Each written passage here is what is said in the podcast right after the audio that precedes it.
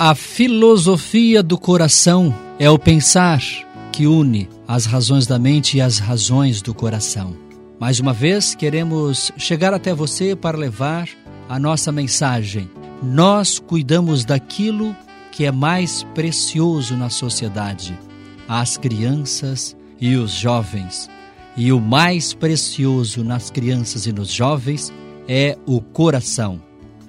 Vamos falar sobre direitos reprimidos. Os direitos existem para serem exercidos. Uma vez desabrochada a nascente de um rio, não temos mais como parar a água, pois ela precisa correr para o mar. É um direito dela continuar o seu percurso. Ao longo do trajeto, a sua força tocará as margens dos vales para formar os mais belos rios da terra. Não se trata de ter uma vertente abundante, mas consistente e perene. Quem ousar impedir a passagem da água terá surpresas, pois a água jamais irá se calar. Não haverá terra, rochas ou fortaleza de aço que seja capaz de impedir a passagem da água que descobriu o seu direito de nascer e correr. Sem o encontro definitivo com o mar, a água não terá concluído a sua trajetória. O ser humano é como a água, tem sede do mar. Uma vez descoberta a luz do sol, toda pessoa tem o direito de ir ao encontro de Deus, o Senhor da vida, do amor, da justiça e da paz. Muitos não conhecem Deus, se escondem dos deveres e ignoram a fragilidade humana presente no mais íntimo de cada pessoa. Entre a fragilidade e a fortaleza há um grito de liberdade que ecoa de dentro do próprio ser de cada pessoa. É o direito à vida, à saúde, à educação, à religiosidade, à cultura, ao lazer, à família, à moradia, ao emprego, à paz e ao amor. Mas alguém eu nunca entendi direito por quê, tentou calar os direitos naturais de cada cidadão que o simples fato de existir lhes deu.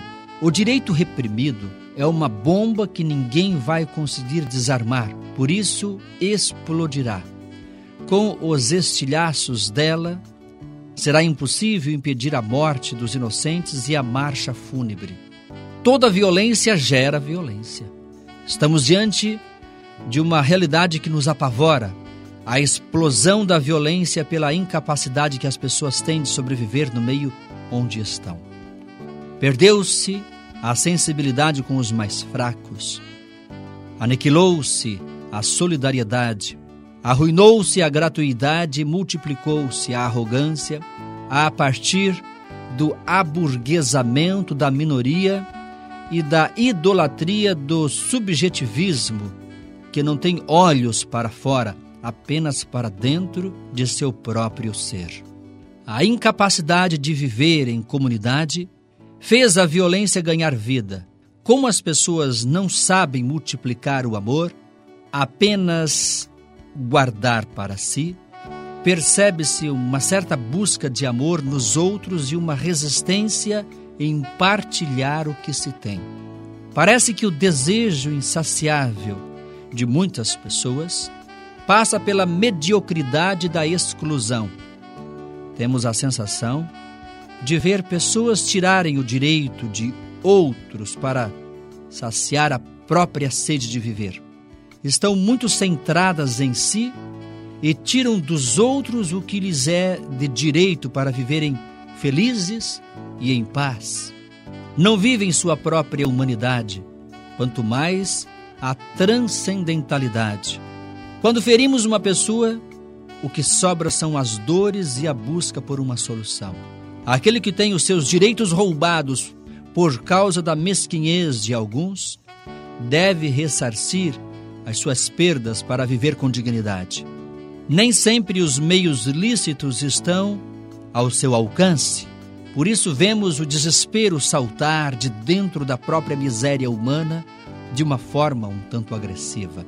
A falta de discernimento faz muitas pessoas buscarem os seus direitos e perderem a noção da linha divisória entre os seus direitos e os direitos dos outros. Por isso acabam cometendo inúmeras injustiças.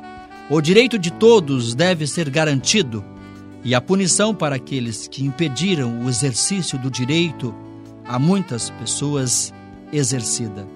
No meio de toda essa balbúrdia, precisamos ser justos. Não estamos defendendo o bandido e nem absolvendo a polícia. Estamos refletindo sobre os porquês da violência. Nem todos os erros podem ser vistos sob o mesmo ponto de vista, tampouco ser julgado com a mesma sentença. É verdade que contra a objetividade dos fatos não se discute, mas precisamos ter um olhar justo sobre as intenções e as motivações de cada pessoa, como também as circunstâncias que levaram algumas pessoas a fazerem certas coisas. Em último caso, é a questão dos direitos que está em jogo. Precisamos ter bem claro entre os direitos justos e os irrelevantes. Em primeiro lugar, são os direitos humanos os que defendemos.